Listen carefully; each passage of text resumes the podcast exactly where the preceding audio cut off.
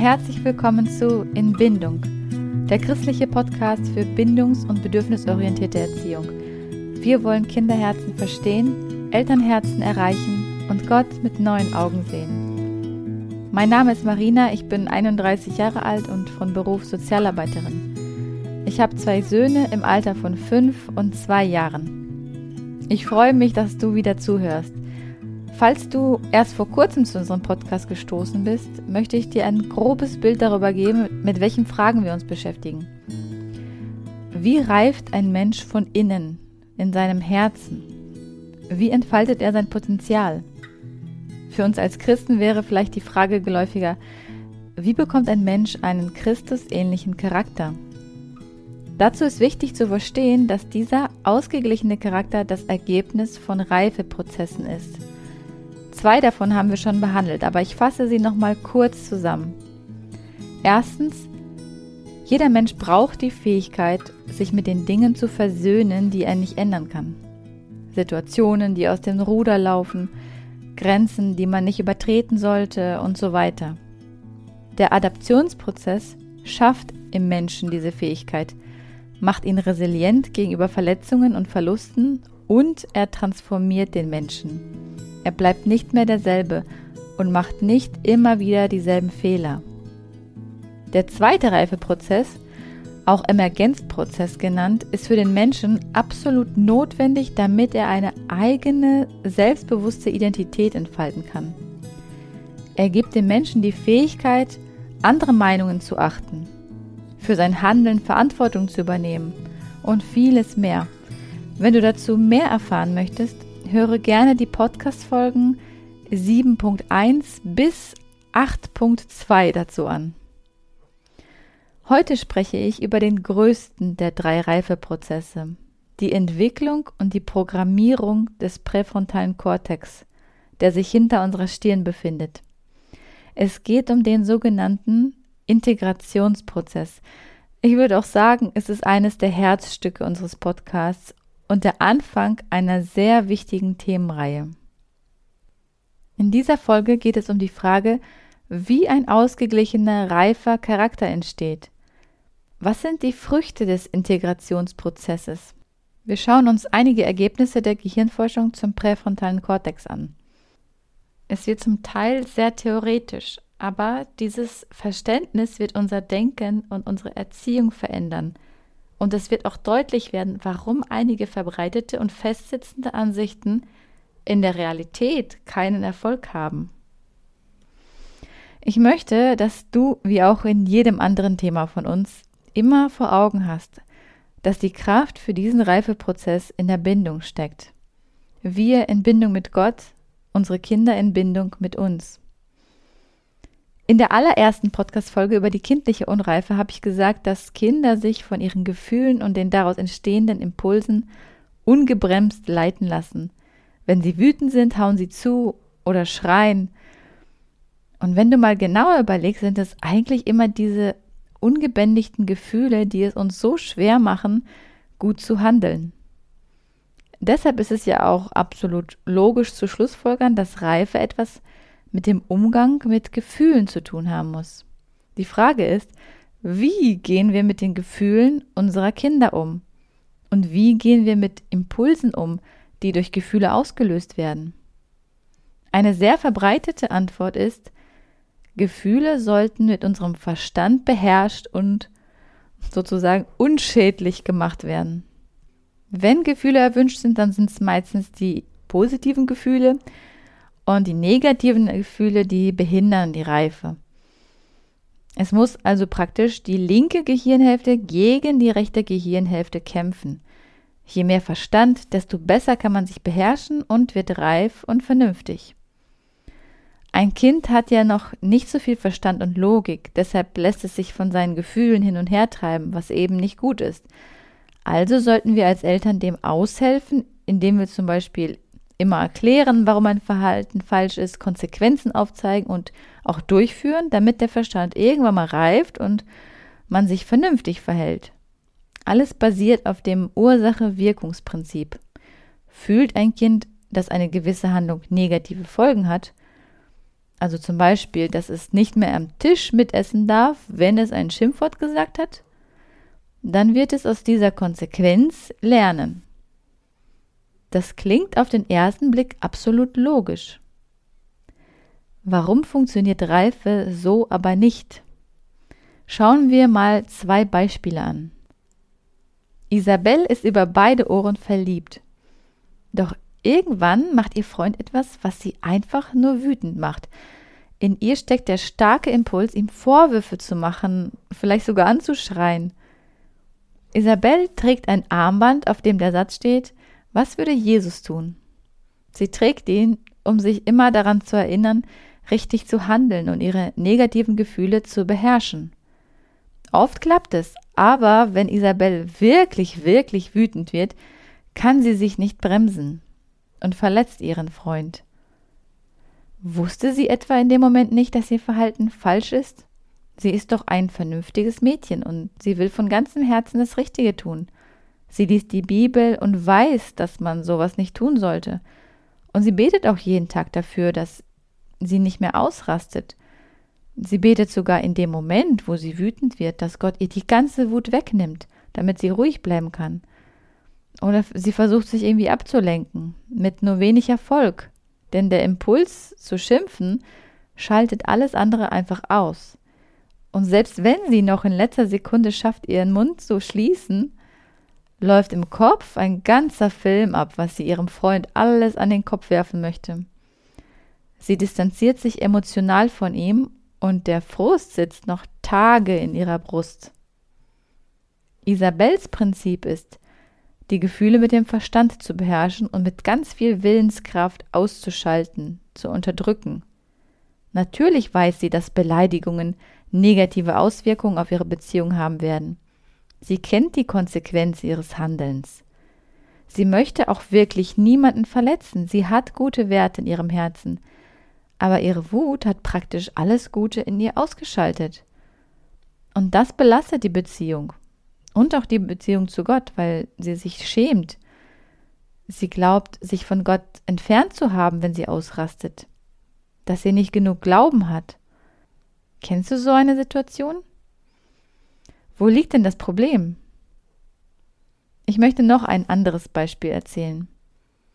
Raphael redet ständig im Unterricht dazwischen. Seine Lehrerin ermahnt ihn. Kannst du bitte zuhören, wenn ich rede? Ja, Entschuldigung. Wenn du nochmal störst, muss ich dich zum Direktor schicken. Hast du das verstanden? Ja, ich verspreche, dass ich nicht mehr rede. Zehn Minuten später redet Raphael wieder mit seinen Schulfreunden. Die Lehrerin völlig empört und wütend. Raphael, hast du vergessen, was wir besprochen haben? Nein. Willst du etwa zum Direktor? Nein. Erinnerst du dich an dein Versprechen? Ja. Warum redest du also wieder? Raphael zuckt mit den Achseln. Er weiß es nicht. Sein Wissen über Ursache und Wirkung existiert. Seine Logik funktioniert. Er mag seine Lehrerin, hat gute Werte und die besten Absichten und schafft es trotzdem nicht, den Impuls zum Reden zu beherrschen. Er hat einfach einen Drang dazu, seinem Freund etwas Lustiges zu erzählen, und alles andere ist in den Hintergrund gerückt. Kennst du so eine Situation? Wo liegt denn das Problem? Unsere bisherigen Wege, um Reife zu erlangen, sind meistens nach dem Prinzip Verstandesentscheidungen gegen Gefühle, Wissen oder Logik gegen Impulse. Die behindernden Gefühle müssen ignoriert, abgelenkt, unterdrückt, wegdiskutiert oder rationalisiert werden. Doch das hat absolut nichts mit wahrer Reife zu tun. Wie entsteht also ein Charakter, der Gefühle beherrschen kann, ohne sie zu unterdrücken? Dr. Gordon Neufeld hat alle Forschungserkenntnisse der letzten Jahrzehnte über die Hirnreife zusammengetragen und als Puzzleteile zusammengelegt. Und das hat eine Antwort ergeben, die endlich Licht ins Dunkel bringt. Dafür steigen wir jetzt in die Theorie ein und ich fange ganz am Anfang der Entstehung eines Kindes an. Wenn ein Embryo entsteht, geschieht das durch Zellteilung. Aus einer Zelle werden zwei. Und wenn diese zwei Zellen ganz für sich selbst als eigene Einheit funktionieren können, interagieren sie wieder miteinander. Sie können also erst miteinander kommunizieren, wenn sie selbst vollständig mit allen ihren Einzelheiten gebildet wurden. Das ist sozusagen das Prinzip vom Prozess der Integration. Erst entwickeln sich zwei Dinge getrennt voneinander, um dann gemeinsam in Aktion zu treten. Nach diesem Prinzip findet auch die sensorische Entwicklung statt. Ein neugeborenes Baby kann nur einen Sinn in einem Moment wahrnehmen. Das Gehirn kann sich nur auf eins konzentrieren. Viele Wahrnehmungen werden vom Baby aufgenommen, aber nur eine kann im Gehirn registriert werden. Wenn viele Impulse und Nachrichten gleichzeitig gesendet werden, kommt nur eine Information an. Ganz interessant ist es, dass Babys immer nur mit einem Auge sehen. Die Augen wechseln sich immer ab. Das Gehirn empfängt immer nur die Botschaft von einem Auge, verankert diese Funktion und bildet sie aus. Und erst nach ein paar Wochen reift die Fähigkeit, beide Informationen gleichzeitig zu empfangen. Und am dann hat ein Baby erst die Fähigkeit zu zweidimensionalem Sehen. Nach demselben Prinzip entwickelt sich der Verstand, unser Denken. Das war die Riesenentdeckung des Schweizer Biologen Jean Piaget. Kinder unter fünf Jahren können noch nicht zwei widersprüchliche Gedanken gleichzeitig fassen. Es gibt immer nur die eine Meinung, die eine Wahrheit. Sie können keinen Widerspruch in ihrem eigenen Denken wahrnehmen. Diese Fähigkeit entwickelt sich erst mit den richtigen Bedingungen zwischen fünf und sieben. Bis dahin können sie nicht aus zwei verschiedenen Perspektiven gleichzeitig sehen, zwei entgegengesetzte Thesen gleichzeitig fassen und abwägen. Erst die Integration beider widersprüchlicher Gedanken bringt eine Balance ins Denken. Also erst, wenn beide Gedanken gleichzeitig im präfrontalen Kortex verarbeitet werden können. Kognitive Reife zu haben heißt, inmitten von gemischten Gedanken zu stehen und auf sie blicken zu können, ohne sich automatisch auf eine Seite zu schlagen. Es heißt auch, dass das reife Gehirn sogar immer eine Antithese sucht, wenn man eine Meinung im Kopf hat. Es passiert automatisch, dass man seine eigenen Gedanken und Überzeugungen hinterfragt. Diese Fähigkeit ist gerade in der heutigen Zeit so extrem wichtig, weil wir sonst unfähig sind, viele widersprüchliche Informationen zu verarbeiten. Der Biologe Piaget hat sich in seiner Lebenszeit, er ist 1980 gestorben, auf die Forschung der kognitiven Reife fokussiert, wo es um den Verstand und die Gedanken geht. Aber Neurowissenschaften haben jetzt, Jahre später, festgestellt, dass die Emotionen eine noch viel größere Dimension in der Reifwerdung einnehmen. Die Entdeckung ist, dass sie der Motor der Reifwerdung sind. Emotionen sind elektrische Ladungen im Gehirn und sie bewegen uns zum Handeln oft bewusst und auch sehr oft unbewusst. Es geht also um eine emotionale Integration, die die Antwort auf einen ausgeglichenen Charakter ist. Und das Prinzip dahinter lautet, auf ein Gefühl sollte immer ein anderes antworten.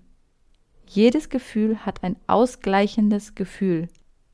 Schauen wir uns aber nochmal genauer den Integrationsprozess mit Blick auf die Emotionen an. Du kannst es dir so vorstellen, die Emotionen senden Impulse an den präfrontalen Kortex. In den ersten fünf bis sieben Jahren wird aber immer nur eines der Gefühle registriert. Es ist wie mit diesem eindimensionalen Sehen des Babys. Mit dem Unterschied, dass die Gefühle einen wesentlich längeren Prozess brauchen und dass Emotionen das Kind zum Handeln treiben und daher die Unreife viel stärker sichtbar wird. Der präfrontale Kortex beschäftigt sich jahrelang also immer nur mit jeweils einem Gefühl. Wenn ein Kind also wütend ist, dann gibt es da nur die Wut und nichts anderes. Wenn es gerade ins Spiel vertieft ist, wird alles drumherum ausgeblendet. Ein Kind hat immer reine Gefühle, die aber auch sehr schnell schwanken. Und das macht ein Kind oft launisch, unausgeglichen und in unseren Augen auch manchmal anstrengend. In der Kindheit bemühen sich die zwei Gehirnhälften in Verbindung zu kommen und sich zu vernetzen. Das Kind muss erst verstehen, was in ihm gerade los ist. Das Gefühl muss einen Namen bekommen und den richtigen Ausdruck, ohne jemanden zu verletzen. Diese Auseinandersetzung mit Emotionen schafft die Brücke zwischen linker und rechter Gehirnhälfte, die vorher nicht da war. Das dauert im besten Fall fünf bis sieben Jahre. Erst dann beginnt das Kind eine neue emotionale Dimension zu sehen. Denn auf einmal können zwei Gefühle gleichzeitig aufgenommen werden. Und erst dann sind folgende Gedankengänge möglich. Ich bin so wütend, aber ich bin auch traurig. Ich möchte schlagen, aber ich möchte meinen Freund nicht verlieren. Ich habe keine Lust auf Lernen, aber ich möchte auch die Prüfung bestehen. Eine der wichtigsten Aufgaben des präfrontalen Kortex ist, für jedes Gefühl eine oder mehrere Antworten zu suchen. Das wird zu seiner Aufgabe. Sobald ein Gefühl aufkommt, wird das Programm eingeschaltet, was eines seiner Gegengefühle sucht. Ein emotional reifer Mensch wird keine puren Gefühle mehr haben, weil ganz automatisch mindestens ein weiteres Gefühl abgerufen wird, um sein Handeln abzuwägen. Je intensiver diese Gefühle sind, umso schwieriger ist jedoch das Ausgleichen. Hochsensible oder gefühlsstarke Kinder brauchen deshalb ein paar Jahre länger für die Integration von Emotionen. Und natürlich ist dieser Reifeprozess nicht im Alter von sieben abgeschlossen. Es ist der Beginn von Reife. Gehirnmessungen haben auch wesentliche Veränderungen im Pubertätsalter und im jungen Erwachsenenalter festgestellt. Das sind diese optimalen Zeitfenster. Aber es ist dennoch nie zu spät zum Reifen. Kommen wir nun zu den Früchten dieses Prozesses. Mach dich auf was gefasst. Für mich war das absolut atemberaubend. Erstens, man wächst aus der Ich-Zentriertheit heraus und beginnt aus mehreren Perspektiven gleichzeitig schauen zu können. Hier ist die Frucht, auf die wir schon so lange gewartet haben als Eltern. Das ich-zentrierte Kind wird nachsichtig und sieht, dass es im Leben nicht nur um die eigenen Bedürfnisse geht. Und zwar ohne, dass man es vorher als selbstsüchtig bezeichnet haben musste, ohne dass man ihm Dinge wegnehmen musste, damit es lernt, an andere zu denken. Die Fähigkeit, ganz selbstverständlich an andere zu denken, wird in diesem Prozess geboren. Zweitens, es wächst die Fähigkeit zur Selbstbeherrschung und zur Selbstreflexion. Das heißt, man hat ein ausgereiftes Selbst und kann auf die Emotionen und Gedanken blicken und in sich eine Debatte führen. Drittens, man schwankt nicht mehr von einem Extrem ins andere. Kennst du zum Beispiel Menschen, die an einem Tag extrem frustriert sind über ihre Ehe und zwei Wochen später erleben sie nur Flitterwochengefühle. Alles ist super und problemlos. Und zwei weitere Wochen später gibt es schon wieder einen richtigen Tiefpunkt. Je stärker die positiven Gefühle sind, umso stärker schlagen sie dann ins negative Gefühl aus. Unreife Menschen können immer nur eines der Seiten empfinden. Sie lieben ihren Partner, klar. Und sie sind auch sehr frustriert aber sie können diese Gefühle nie zusammenbringen und somit ausgleichen. Könnten sie es, wären sie fähig für eine reife Liebe.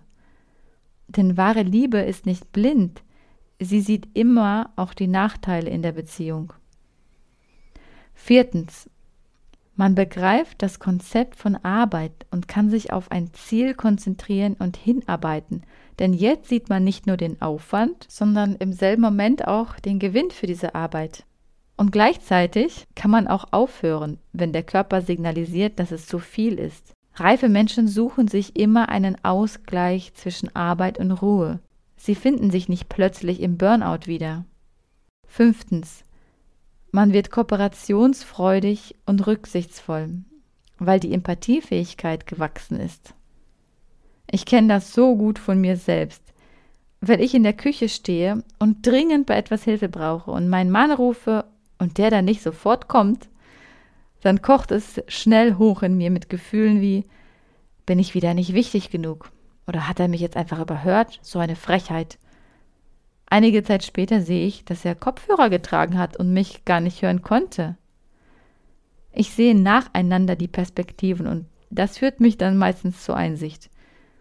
Und das ist auch schon ein Fortschritt, denn viele sehen dann weiterhin nur ihre Perspektive und könnten dann sowas sagen wie, ja, aber du weißt doch, dass ich oft Hilfe brauche, wieso steckst du dir Kopfhörer rein? Das wäre eine absolut unreife, ich-zentrierte Wahrnehmung. Wenn ich aber ausreichend gereift wäre, würde schon bei dem ersten Impuls, ich muss meinen Mann um Hilfe rufen, gleich ein Gegenargument ausgelöst werden, wie zum Beispiel, vielleicht hat er ja gerade selbst etwas Wichtiges zu tun oder ich weiß ja gar nicht, ob er mich hört. Ich würde realistischer auf die Situation blicken können. Sicherlich würde ich trotzdem um Hilfe rufen, weil die Erwartungen an gelebte Menschen sehr hoch sind. Und das ist auch normal. Aber gleichzeitig würde ich noch nach anderen Lösungen suchen. Wenn dann mein Mann tatsächlich nicht kommen würde, wäre das erste Gefühl Frust und Kritik. Und gleichzeitig würde dann wiederum das Gefühl der Liebe und des Verständnisses abgerufen werden so dass ich gar nicht dazu kommen würde, meinen Mann zu verurteilen oder anzuschimpfen. Versteht ihr die Tragweite einer solchen Reife? Wir würden uns so viele Konflikte ersparen und ganz ohne Anstrengung, weil unser präfrontaler Kortex seine Arbeit tun würde, ganz automatisch andere Perspektiven aufzurufen und starke Gefühle auszugleichen. Sechstens. Man hört auf mit Schwarz-Weiß-Denken, mit der Haltung, dass nur man selbst richtig liegt und nur die eigene Überzeugung die absolute Wahrheit ist und jeder andere im Unrecht sein muss. Aus so einem dogmatischen Denken kann Fanatismus entstehen und das belastet Beziehungen. Es kann zu Streit in Familien und auch in Kirchen führen. Es ist interessant, dass wir Menschen es als Schwäche sehen, wenn jemand Gefühlskonflikte in sich selbst spürt oder ständig Gedanken abwägt und immer Gegenargumente zu seinen Überlegungen hat. Es ist tatsächlich ein Zeichen von Reife und Weisheit. Siebtens. Die meisten Tugenden wachsen aus der Mischung von zwei Gefühlen, wie zum Beispiel die Tugenden Geduld, Vergebung, Dankbarkeit, Demut und so weiter. Und auch das Schuldverständnis reift. Das Gewissen wird sozusagen geboren. Achtens. Die Krönung des persönlichen Integrationsprozesses ist die Fähigkeit, sich auch sozial integrieren zu können. Reife Menschen sind sozial im Umgang mit anderen. Sie können sowohl für ihre Meinung einstehen, aber auch die gegenteilige Meinung des anderen stehen lassen. Diese Dissonanz von Gedanken ist ihnen vertraut und sie können mit dem Menschen trotzdem verbunden bleiben und ihn wertschätzen. Unreife Menschen hingegen halten Dissonanz nur schwer aus und oft kommt es bei starken Meinungsverschiedenheiten auch zum Bruch der Beziehung. Und neuntens, reife Menschen wirken ausgleichend auf andere. Ich glaube, an unserem Umgang mit unseren Kindern können wir am allerbesten feststellen, ob wir emotional reif sind oder nicht. Ein unreifer Erwachsener reagiert auf ein wütendes, ungehorsames Kind mit derselben Wut und er kann sie nicht ausgleichen. Es geht ihm nicht darum, die Ursachen des Verhaltens zu verstehen, sondern es geht um seine eigenen Erwartungen an das Kind. Ein reifer Mensch würde sich in die Situation des Kindes hineinversetzen können und Mitgefühl entwickeln. Das Gefühl der Fürsorge würde den eigenen Frust ausgleichen. Er würde in Bindung mit dem Kind gehen, sich in die negativen Emotionen einfühlen können, ihm Empathie ausdrücken, seinen Frust begleiten und durch Fürsorge ausgleichen. Und das alles auf ganz natürliche Weise. Wer wünscht sich nicht so eine Reife? Niemand ist aber damit geboren. Reife hat auch absolut gar nichts mit Intelligenz zu tun. Können wir diese Eigenschaften denn lehren? Nein. Das denkt man jedoch in der Mehrheit der Gesellschaft. Es gibt so viele Ratgeber darüber, wie man Tugenden lehren kann. Durch Einübung von guten Werken, damit sie sich zu inneren Werten entwickeln, durch Konditionierung mit Bestrafung und Belohnung, durchs Einprägen und Auswendiglernen von Sätzen wie Ich darf nicht schlagen, wenn ich wütend bin. Das sind alles gut gemeinte Bemühungen, aber sie sind nicht der entscheidende Schlüssel zur Reife, um einem Kind den Impuls zum Schlagen zu nehmen. Schauen wir uns jetzt mit dem neuen Blickwinkel das Beispiel von Isabel an, die ihren Freund angeschrien hat. Was wäre in ihrem Kopf anders, wenn sie reifer wäre? Der Impuls der Wut ist loszuschimpfen. Gleichzeitig ist da aber auch die Liebe zum Partner. Die Liebe hat Isabel auch, wenn sie unreif ist. Aber sie kann dieses Gefühl eben in dem Moment der Wut nicht abrufen. Im reifen Gehirn stoßen zwei widersprüchliche Emotionen aufeinander, noch bevor sie länger darüber nachdenken kann. Und was der Körper in so einem Moment macht, ist zu lähmen sodass sie als erste Reaktion gar nichts sagen würde. Und diese körperliche Reaktion ist gut, denn sie hält uns auf, den anderen zu verletzen. Der Frust wird mit Liebe ausgeglichen. Isabel wird weich und kann ihrem Partner im besten Fall sogar bewertungsfrei ausdrücken, wie verletzt sie sich fühlt, anstatt in den Angriff zu gehen. Sie könnte auch mit der Energie des Frustes eine gute Lösung für die Zukunft mit dem Partner besprechen. Oder sie könnte ihre Enttäuschung und Trauer darüber fühlen, dass sie die Situation nicht ändern kann und sich damit versöhnen. Die elektrische Ladung des Frustes hätte sich in dem Gefühl der Enttäuschung abgeladen und alles wäre wieder gut. Sie müsste nicht mehr tagelang mit Wut und Kritik herumlaufen. Sie wäre frei davon. Betrachten wir auch mal das Beispiel von Raphael, der im Unterricht redet. Das Bildungssystem baut auf dem Denken, dass wenn ein Kind es besser weiß, es sich auch besser verhalten wird. Und es wird begreifen durch Ursache und Wirkungsprinzip. Es muss die Lektion lernen. Und ja, man kann aus Konsequenzen lernen, aber dafür muss man zwei Dinge gleichzeitig erfassen können. Das Fehlverhalten von Raphael ist Anzeichen einer Reifelücke. Raphaels Gehirn kann den Impuls zum Reden nicht ausgleichen, trotz potenziellem Wissen über die Konsequenzen und seiner guten Absichten. Ein unreifes Gehirn kann vielleicht Ursache und Konsequenz kognitiv verstehen, aber noch nicht effektiv darauf zurückgreifen. Und das gilt sogar bei älteren Kindern. Im Schulalter müsste der Integrationsprozess im Idealfall schon seine Früchte zeigen, aber bei zu vielen Kindern ist es eben nicht der Fall, weshalb die viel verwendeten Methoden nicht funktionieren. Integration und Adaption sind wichtig, um vorauszuschauen und aus Fehlern zu lernen. Wir können Kindern die natürlichen Konsequenzen ihres Handelns erklären wie zum Beispiel, dass jemand anderes verletzt wird, wenn das Kind schlägt. Aber wir können ohne die entsprechende Reife nicht erwarten, dass das Kind diese Information in seiner Wut abrufen kann. Weil wir dieses Verständnis über Reife nicht haben, unterstellen wir unseren Kindern aber oft so böse Absichten. Und wie oft demütigen wir Kinder, weil sie sich nicht unseren Erwartungen entsprechend verhalten. Raphaels Lehrerin muss andere Wege finden, um die Unreife von Raphael auszugleichen, statt weitere logische Konsequenzen folgen zu lassen. Doch sagen wir mal, wir sind eigentlich ziemlich reife Menschen und sind meist ausgeglichen. Es gibt trotzdem Tageszeiten oder auch Phasen, in denen wir total unreif handeln und fühlen. Dafür gibt es auch eine Erklärung. Die optimale Nutzung des präfrontalen Kortex hängt nämlich nicht nur von seiner Reife ab, sondern er verbraucht auch eine Menge Energie.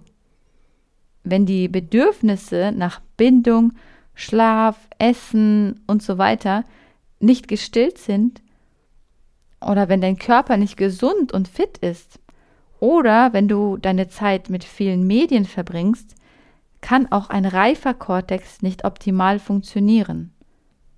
Und deshalb ist es so wichtig, dass wir uns um unsere Bedürfnisse und um die Gesundheit unseres Körpers kümmern.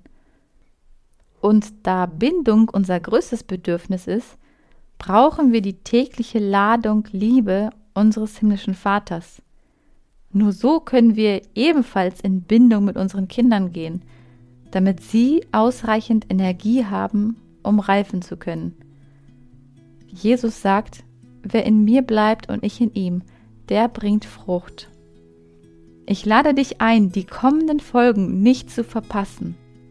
Es wird um die Fragen gehen, wie Kinder und auch wir emotional gesund bleiben und reifen können. Was der richtige Umgang mit Emotionen ist, um diesen ausgeglichenen Charakter zu entwickeln wie unsere Kinder und wir ein weiches Herz behalten können und wie es die Liebe ist, die verändert. Wenn dich die Folge bereichert hat, ermutige ich dich, den Podcast weiter zu empfehlen oder bei Apple Podcasts zu bewerten. Außerdem gibt es einige Neuigkeiten. In Bindung gibt es nun auch in englischer Sprache. Du kannst ihn in allen Podcast-Plattformen unter The Bond finden. T-H-E-B-O-N-D. Auch auf YouTube und in Instagram findest du unsere englische Version unter The Bond Podcast. Gleichzeitig sind wir noch an der Umsetzung von anderen Visionen, aber dazu ein anderes Mal mehr. Jedenfalls wird es wohl noch etwas dauern, bis wir uns als gesamtes Team zusammensetzen können um unserem Angebot nachzugehen, eingeschickte Erziehungsfragen für alle zugänglich zu besprechen. Die eingegangenen E-Mails haben wir deshalb immer schon zeitnah privat beantwortet. Danke für euer Verständnis. Wir sind super gespannt auf die nächste Zeit und freuen uns über die wachsende Gruppe auf Instagram. Ich wünsche dir alles Gute und bis zum nächsten Mal.